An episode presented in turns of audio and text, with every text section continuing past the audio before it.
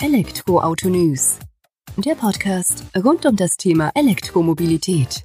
Mit aktuellen Entwicklungen, Diskussionen, Interviews und vielem mehr.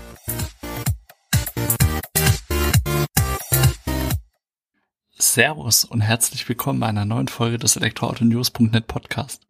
Ich bin Sebastian und freue mich, dass du auch diese Woche wieder eingeschaltet hast, wenn wir uns mit Themen aus der Welt der E-Mobilität beschäftigen. Die vergangene Podcast-Folge war ja doch deutlich geprägt von Plug-in-Hybriden und deren ja korrekten Einsatz im Alltag. Auch in der heutigen Folge werfen wir wieder einen Blick auf Plug-in-Hybride, diesmal nicht mehr so ganz allgemein betrachtet, sondern eigentlich im Speziellen auf zwei Modelle gerichtet. Einmal den Range Rover Evoque und zum anderen den Land Rover Discovery Sport, die beide mit Plug-in-Hybrid auf die Straße kommen. Die können derzeit schon bestellt werden. Ab Frühjahr 2021 wird mit der Auslieferung gerechnet. Die beiden Teilzeitstromer bauen auf dem gleichen Antrieb auf also auf der gleichen Antriebskombination sozusagen. Das ist zu einem ein 147 kW äh, starker 1,5 Liter Ingenium Dreizylinder Benzinmotor samt Achtgang-Automatik. Und der andere Part des ähm, ja, teilelektrifizierten Antriebs eben ist ein 80 kW Elektromotor, der eben als Hinterradachsenantrieb angebracht wurde. Die beiden Stromer oder Teilzeitstromer besser gesagt konnten wir uns im Rahmen der Roadshow E-Mobilität 2020 von Jaguar Land Rover in der Nähe von Frankfurt ansehen. Probe gefahren bin ich den Land Rover Discovery Sport. Wie gesagt, es hat ausgereicht, einen von beiden zu fahren, da sie ja doch den gleichen Antrieb miteinander teilen. Zudem war eben noch der Jaguar I-Pace im Modelljahr 2021 äh, da. Den bin ich auch nicht Probe gefahren, weil da hatten wir erst vor kurzem einen größeren Testbericht dazu veröffentlicht. Den verlinke ich natürlich nochmal in den Show Notes. Interessanter war es natürlich mehr über den, ja, Teilzeitstromer oder die Teilzeitstromer bei Jaguar Land Rover zu erfahren. Wir erinnern uns, die haben bereits ähm, ja, größere SUVs teilelektrifiziert und mit dem Range Rover Evoque als auch dem Land Rover Discovery Sport geht man ebenso in das, ja, in Anführungsstrichen kleinere, kompaktere Premium-SUV-Segment rein, um da eben auch nochmal eine andere Zielgruppe anzusprechen als auch natürlich das Versprechen einzuhalten, dass man bis 2021 die gesamte Modellpalette elektrifiziert, ob das jetzt nun ein Mildhybrid ist, ein Plug-in-Hybrid oder eben ein rein elektrisches Fahrzeug. Und das hat man auch, wie man uns im Gespräch bestätigt hatte, erreicht, bis eben auf ein Modell, das ist der F-Type von Jaguar Land Rover oder von Jaguar in dem Fall, der eben noch keine Form der Elektrifizierung aufweist. Wurde uns aber leider auch nicht verraten, ob da denn was angedacht ist. Wäre schön mit einem reinen E-Antrieb. Aber naja, zu dem Antrieb an sich möchte ich jetzt gar nicht so viel verlieren, weil ich habe mich da auch noch mit Michael Küster unterhalten, der für die Produktkommunikation bei Jaguar Land Rover Deutschland verantwortlich ist und der uns eben aus erster Hand quasi Informationen zu den zwei Teilzeitstromern mit auf den Weg gegeben hat. Dazu dann gleich mehr. Zunächst möchte ich allerdings äh, ein paar Worte zum Discovery Sport verlieren, weil den bin ich Probe gefahren und das würde ich dir einfach kurz mit auf den Weg geben wollen. Der Discovery Sport, ja, ist ein schickes, großes, massives Auto. Auch wenn es kompakt Premium SUV heißt, aus meinem Blick von außen drauf ist er eben massiv. Aber ist ja, wie gesagt, immer alles Ansichtssache. Nichtsdestotrotz ist ein wunderbares Sitzgefühl in dem Fahrzeug drin. Man sitzt schön weit oben, wie das bei einem SUV auch der Fall sein sollte. Der ist sehr sauber verarbeitet. Viele Knöpfe, Schalter und so weiter in der Mittelkonsole an den Seiten dran, wo man sich erstmal zurechtfinden muss. Und ich sag mal so, ich war 45 Minuten mit dem Teilzeitstromer unterwegs in der Nähe von Frankfurt und muss sagen, ja, die ein oder andere Funktion werde ich bestimmt bei der nächsten Testfahrt noch ausführlicher kennenlernen können. Aber es ist nicht so, dass man sich komplett fremd darin fühlt. Für mich gab es eigentlich nur einen wichtigen Schalter, das ist der EV-Taster, der ist in der Mittelkonsole zu finden, direkt hinter dem Schalthebel. Mit dem EV-Taster kann man zwischen den drei Fahrmodi, die beide Plug-in-Hybride mit sich bringen, durchschalten. Es gibt eben einmal den EV-Modus, das ist der rein elektrische Modus, da fährt der Teilzeitstromer eben so lange, bis die Batterie leer ist. Im Idealfall sind es 55 Kilometer nach WLTP bei beiden Fahrzeugen. Dann gibt es den Hybridmodus, da wird dann eben ja, effizient zwischen Verbrenner und E-Motor oder E-Antrieb hin und her geschaltet. Das passiert in der Praxis auch, ja, ohne dass man es wirklich merkt. Man muss schon sehr genau darauf achten, hinhören und auch hinfühlen, um zu merken, okay, jetzt sind wir gerade vom E-Antrieb auf den Verbrenner gewechselt. Wo man es auf jeden Fall merkt, wenn man Kickstart hinlegt oder dann auf der Autobahn beziehungsweise Schnellstraße einfach mal entsprechend Tempo gibt, Gas gibt, Strom gibt in dem Fall. Und ja, dann hört man ihn doch schon ziemlich schnell zuschalten. Zu guter Letzt gibt's da noch den Safe-Fahrmodus. Der Safe-Fahrmodus, ja, was verbirgt sich dahinter? Den kann man beispielsweise auch auf der Autobahn einlegen, wenn man jetzt unterwegs ist in größer entfernte Stadt und sagt, okay, auf der Autobahn, da macht es jetzt keinen Unterschied, da fährt ja eh zum größten Teil der Verbrenner oder greift der Verbrenner eben zu. Im Safe-Modus ist es dann so, dass durch die Bremse, also durch die Rekuperationsleistung, die Batterie dann wieder aufgeladen wird, was dann den Vorteil hat, wenn wir in die Stadt reinfahren, dass wir dort dann lokal emissionsfrei unterwegs sein können. Was nicht passiert und was auch ganz wichtig ist, was uns Michael auch später im Interview nochmal hervorhebt, der Teilzeitstromer von Land Rover, Range Rover lädt nicht über den Verbrennermotor die Batterie auf, was auch definitiv der bessere Ansatz ist, weil es ja eigentlich ad absurdum geführt wäre, wenn man mit einem Verbrenner einen E-Motor auflädt, beziehungsweise die dafür notwendige E-Batterie. Zum Thema Laden wurden auch ein paar Worte verloren. Da ist es eben so, dass man den äh, Teilzeit oder die Teilzeitstromer sowohl an der Haushaltssteckdose als auch an der Wallbox laden kann. Interessanter ist allerdings die Tatsache, dass eben auch ähm, Gleichstrom-Schnelllademöglichkeit vorhanden ist. Man kann mit 34 Kilowatt laden. Aufwärts 34 Kilowatt ist das, was die Plug-in-Hybride leisten können. Und dann kommt man damit von 0 auf 80 Prozent der Akkukapazität in gerade mal einer halben Stunde. Und das ist doch ganz ordentlich, muss man sagen. Für mich persönlich ist es immer wieder überraschend, wie so große Fahrzeuge doch ja lautlos dahin gleiten können und ja auch einfach zügig vorankommen, ohne dass man das Gefühl hat, das Gewicht oder die pure Größe, die die mit sich bringen, das Fahrgefühl ausbremsen. Das hat man schon gut hinbekommen. Auch liegen oder lag der Discovery Sport sehr ruhig auf der Straße. Ich bin einige Kurven gefahren, ich bin bergauf, bergab gefahren und habe mich auch mal ein wenig mit ins Gelände gewagt, wie du vielleicht auf den Fotos gesehen hast, was mit jedem anderen Auto doch eine ja, ein bisschen größere Herausforderung gewesen wäre.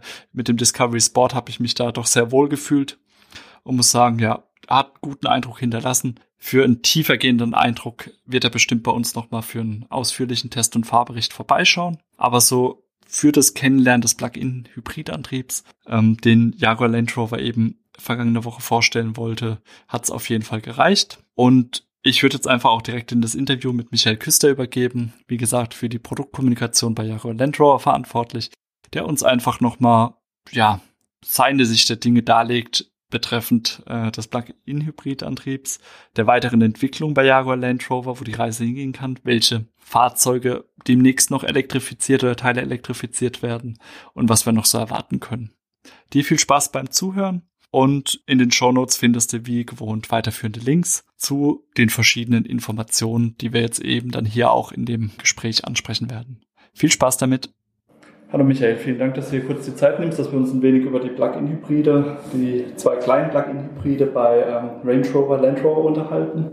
Da konnte ich ja heute schon den Land Rover Discovery Sport fahren, der mit einem neuen Plug-in-Hybrid-Antrieb eben jetzt auf die Straße kommt oder vorgestellt wurde.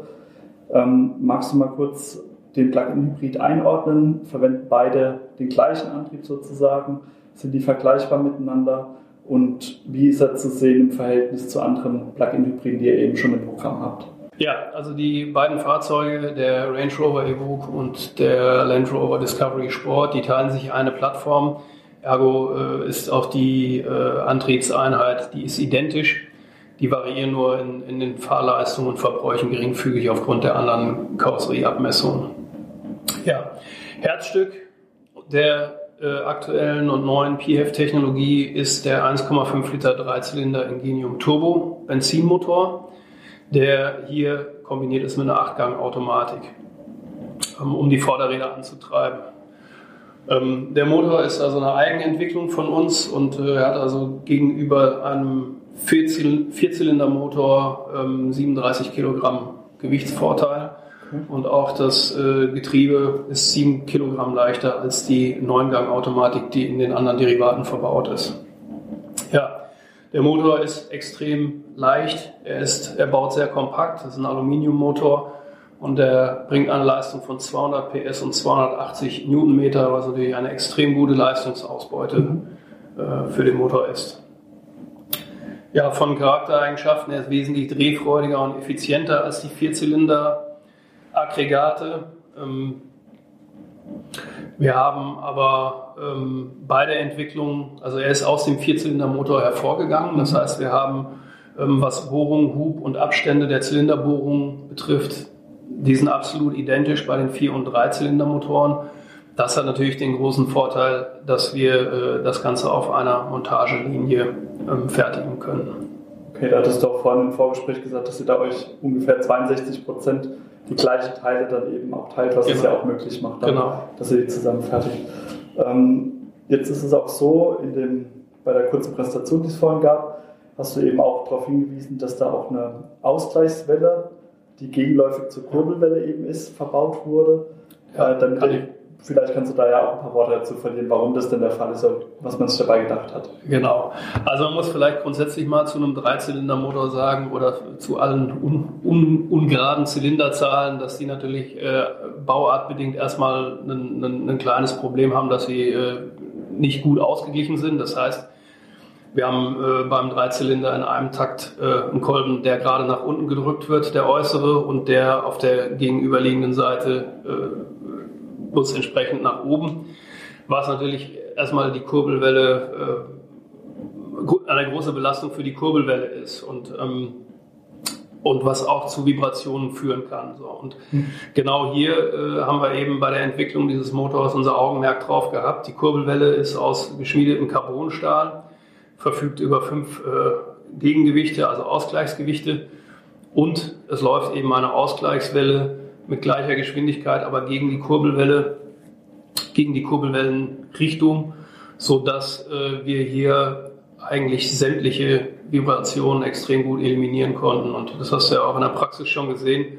Da dringt also nichts nach innen an, an Vibrationen und äh, also das ist einfach extrem gut und äh, ja, innen eigentlich kaum spürbar. Ja, tatsächlich extrem ruhig. Also bin ich jetzt auch vorher schon mal drauf eingegangen hier im Podcast, was du jetzt so nicht mitbekommen hast. Ähm, worauf ich auch noch kurz eingehen wollte, du hattest gesagt, dass der äh, Plug-in-Hybridantrieb, den jetzt rausbringt, äh, der erste ist, der jetzt auch mit einem geteilten Kühlsystem für den Motor auffahrt, wenn ich es richtig verstanden hatte. Genau, in dem, in dem Dreizylinder ist also ein geteiltes Kühlsystem, ähm, was der Kühlflüssigkeit erlaubt, äh, statisch im Motor zu bleiben. Das äh, normalerweise zirkuliert ja die Kühlflüssigkeit und ähm, das soll sie auch, aber eben nur dann, wenn auch eine Kühlleistung erforderlich ist. So. Und wenn der Motor jetzt kalt ist und äh, wir einen Kaltstart machen und die Flüssigkeit zirkulieren würde, dann würden wir natürlich schon Wärme abführen, die wir zunächst eigentlich mal brauchen, um, das, um, um den Motor auf Betriebstemperatur zu bringen. Mhm. Und genau dafür ist das da.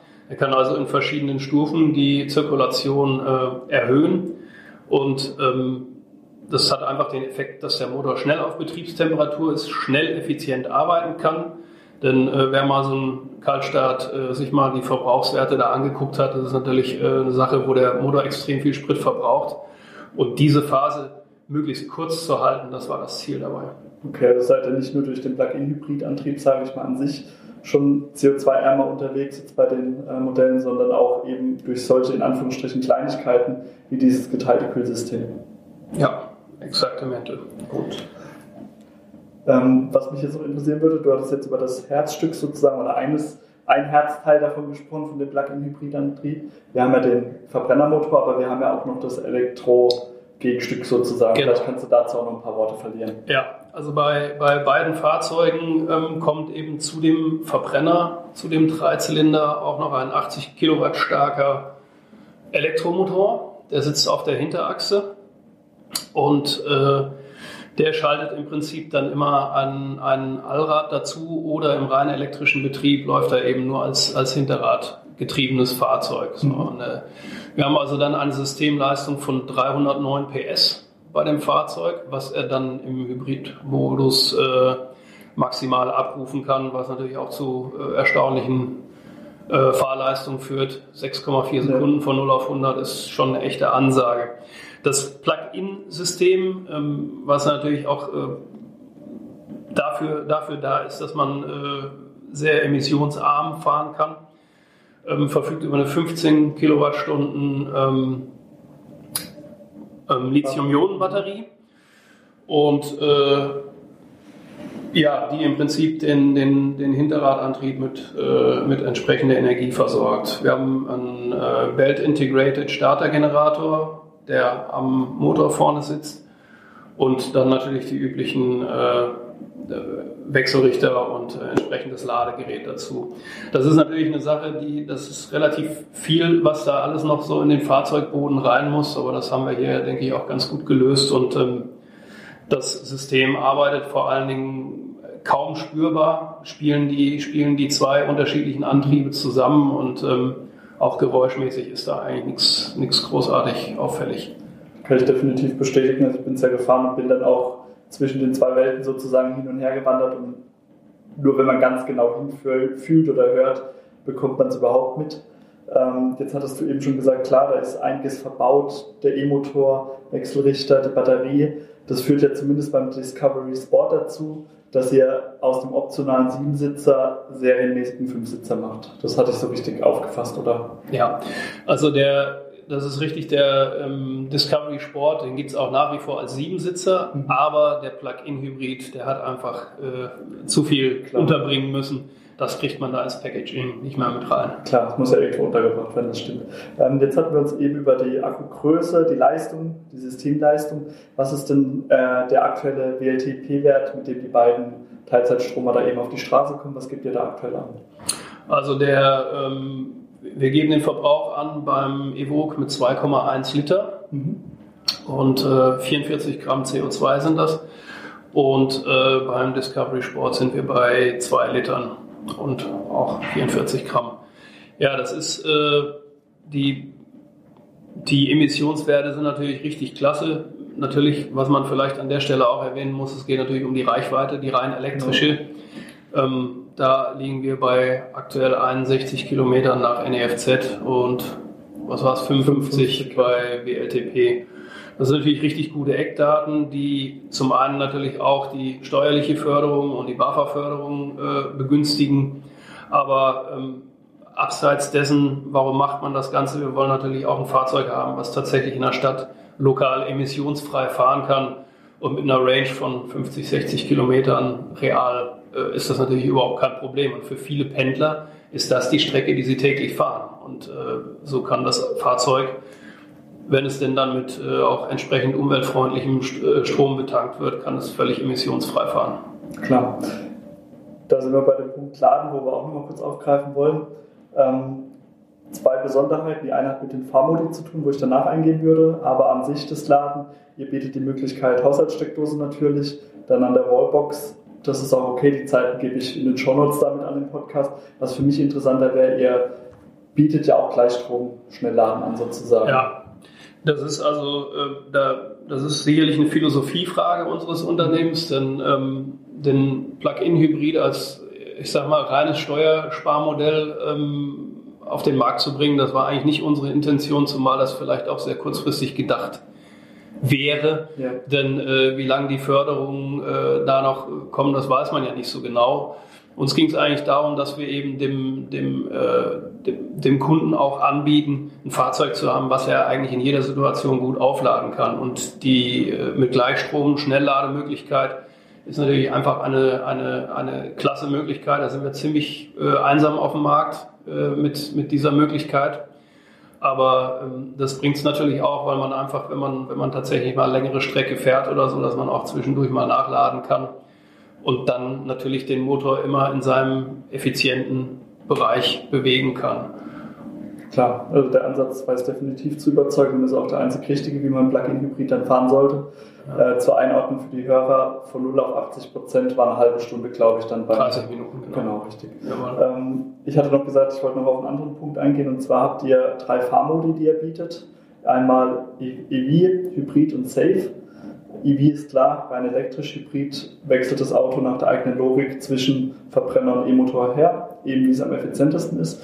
Vielleicht kannst du zu der Safe Fahrmodi, Fahrmodus noch was erzählen, was sich dahinter verbirgt. Ja, also die anderen Modi sind natürlich äh, genau richtig erklärt von dir. Ähm, der Safe-Modus, das ist ein Modus, ähm, den wir jetzt, äh, nehmen wir als Beispiel, man fährt jetzt irgendwo über die Autobahn nach, äh, in eine Stadt, von mir aus nach Köln, mhm. und sagt, in der Stadt will ich lokal emissionsfrei fahren. Was jetzt wahrscheinlich will, ist, ist, wird in der Zukunft vielleicht sogar das Gebot sein, dass die Innenstädte tatsächlich nur noch für Elektroautos auf sind. So. Und genau da setzt dieser Safe-Modus an. Das heißt, äh, ich kann diesen Modus betätigen und dann fahre ich äh, über den Verbrenner und halte den Ladezustand der Batterie. Das heißt, ich hebe mir sozusagen Akku auf. Mhm. Und äh, wenn ich dann äh, an der Stadt angekommen bin, dann kann ich in den EV-Modus gehen, habe da meine, meine äh, komplette Range 60 Kilometer oder 61 Kilometer und kann dann dort lokal emissionsfrei fahren. Was das Fahrzeug macht, es rekuperiert. Also das mhm. heißt, wenn man ein Brake-by-Wire-System, was äh, sehr gut rekuperiert und äh, entsprechend auch die Batterie auflädt. Aber das macht das Fahrzeug eben auch nur über den Bremseingriff. Ähm, hat was damit zu tun, dass es einfach äh, von der Effizienz her Nonsens ist. Es gibt der Fahrzeuge, die über den Verbrenner die Batterie aufladen. Das ist aber äh, eine Sache, da würde ich sagen, führt sich das ganze System irgendwo ad äh, absurdum. Ja, richtig. Und äh, diesen Modus haben wir nicht. Also im Safe-Modus ganz klar, Batterie, Ladekapazität wird gehalten und äh, dann, wenn sie benötigt wird, kann man sie dann abrufen im EV-Modus. Ja, das ist definitiv ein Ansatz, der überzeugt. Und gerade eben, was du jetzt eben nochmal gesagt hast, es wäre absurd umgeführt, wenn man den Verbrenner nutzen würde, um dann die Batterie wieder aufzuladen. Komplett daneben, aber deswegen war es mir wichtig, dass wir es kurz erwähnen, dass ihr da eben gezielt einen anderen Ansatz verfolgt. Das war ja soweit gut zur Einordnung. Vielleicht kannst du noch einen Ausblick darauf geben. Was habt ihr mit dem Plug-in-Hybrid-Antrieb vor? Wo wird man den in weiteren Modellen vielleicht sehen? Ist da schon was angedacht? Ja, also der, gerade die Kombination mit dem Dreizylindermotor, die äh, hat aktuell auch äh, im Konzern bei Jaguar im äh, E-Pace Einzug, äh, wird also ich sag mal da, wo die, wo die kleine, etwas kleineren, leichteren Fahrzeuge sind, da macht der Motor auch absolut Sinn.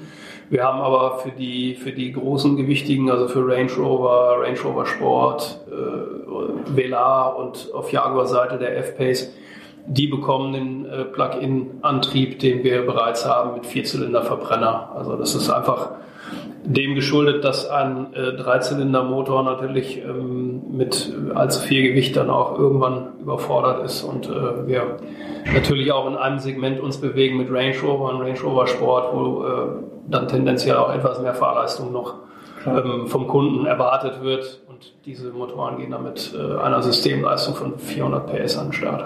Okay, ja, aber sinnvoll, das dann ja auch dementsprechend betrachtet anzubieten.